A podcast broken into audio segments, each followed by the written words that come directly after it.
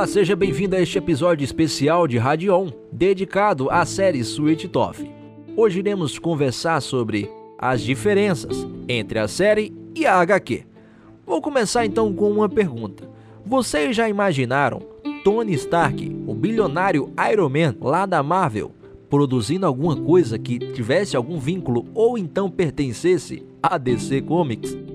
É, essa é uma das peculiaridades e a primeira que eu vou falar com vocês sobre a série de Sweet Toffee. Vamos então começar falando um pouco sobre a HQ, beleza? A HQ de Sweet Toffee foi escrita e desenhada por um homem chamado Jeff Lemire. Ela foi publicada lá entre os anos de 2009 e 2013 para a DC Vertigo. A história vocês já conhecem, né? Acompanha Gus, um garoto servo que foge da segurança do seu lar para encarar o mundo. Nesse caso, o mundo não é bem como todo mundo está imaginando aí.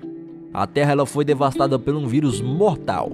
E nesse contraste, Gus é ajudado pelo outro personagem misterioso chamado Tommy Jeopardy. E ambos partem uma jornada de perigos e descobertas. E agora nós iremos citar as diferenças entre a HQ e a série. Mas antes de tudo, caso você não tenha assistido ainda Sweet Toffee, Tome cuidado, pois pode conter algum tipo de spoiler.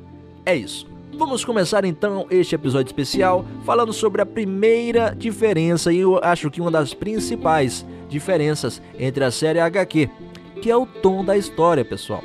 Sweet Toffee no quadrinho é voltado para o público adulto e apresenta um mundo mais frio e brutal comparado ao live action lá da Netflix. Na HQ, o ar pós-apocalíptico da história gera personagens e situações muito extremas e de violência absurda, certo? E isso deu lugar à HQ no seleto grupo das distopias, juntando-se lado a lado com Mad Max. Já lá no live action de Sweet Toffee, tudo é mais suave. A série passa a suavizar o lado pessimista da história Voltado para o público mais jovem, alguns momentos parecem sim questionar a moralidade dos personagens, mas de um jeito menos brucutu, menos ignorante, menos brigão, menos maldoso, né? Dessa maneira, Sweet Toff da Netflix abre mão do horror original que a HQ tem para se focar na aventura fantástica do, do nosso querido Gus. A próxima grande diferença entre a HQ e a série está na motivação do personagem Gus. Na HQ, ele toma a decisão de ir embora com o Jeopardy, lá para a reserva, por medo de mais caçadores o encontrarem e também por não querer mais ficar sozinho. Mas na adaptação da Netflix, o garoto servo decide partir com o humano para procurar sua mãe. Mas essa já é mais uma das diferenças, já que a Birdie né? A mãe do garoto, ela não aparece e nem mesmo é citada pelo pai na HQ original, certo? Aliás, se tem algo que a Netflix fez, foi trazer novos personagens em relação ao quadrinho. Como destaque temos Amy, aquela sobrevivente que abre a reserva, Remy Singh, esposo do Dr. Aditya, que sobreviveu após ser infectado, e por fim, nós também temos aquela família lá, acolhedora, que ajuda a dupla em seu chalé, lá nas montanhas. Eu não sei se vocês lembram. Ah, eu já estava esquecendo também da Ursa. Sim, a líder do exército animal é também fonte da série. Mas apesar de ter sido criada para adaptação, ela é inspirada, na verdade, em outra personagem que existe nos quadrinhos. O que parece ser uma mudança ainda mais drástica, já que, além de você criar um personagem novo, você está excluindo um personagem que já existia. Falando sobre a jovem Ursa e o seu exército animal, ele é um caso raro. Existe nas duas versões de Sweet Toffee, mas as duas seguem extremas linhas diferentes, beleza? Vamos falar primeiro aí então o que temos em comum.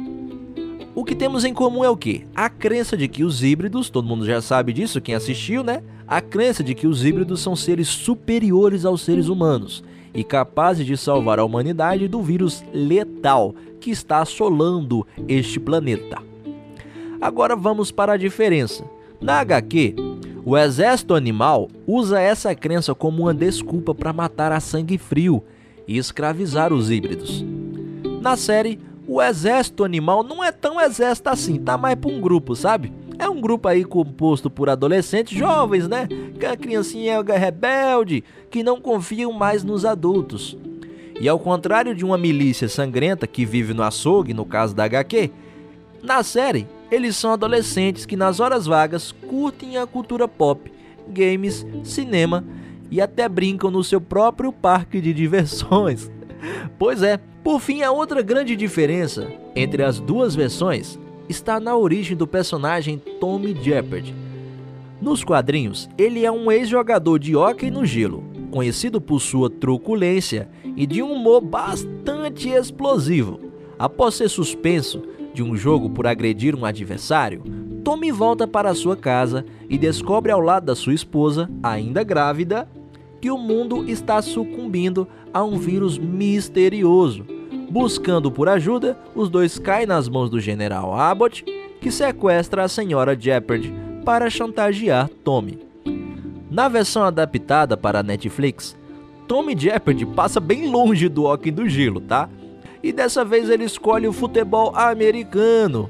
Um egoísta, como dizem aqueles que o cercam, ele considerou abandonar sua esposa, Louis, ao descobrir que o seu filho nascera híbrido. O problema é que quando ele se arrepende dessa decisão e volta, tanto a esposa quanto o filho foram misteriosamente raptados. Sozinho, ele entra para os últimos homens e age como mercenário do grupo até se rebelar e buscar o próprio caminho. Enfim, meus amigos, por enquanto é isso, já que temos apenas a primeira temporada de Sweet Toffee para analisar, né? Ela que está sendo produzida aí pelo Tony Stark, está disponível na Netflix desde o dia 4, beleza? Se você não assistiu ainda, cara, corre lá e assiste, você vai gostar. Obrigado, valeu, é nós e até breve.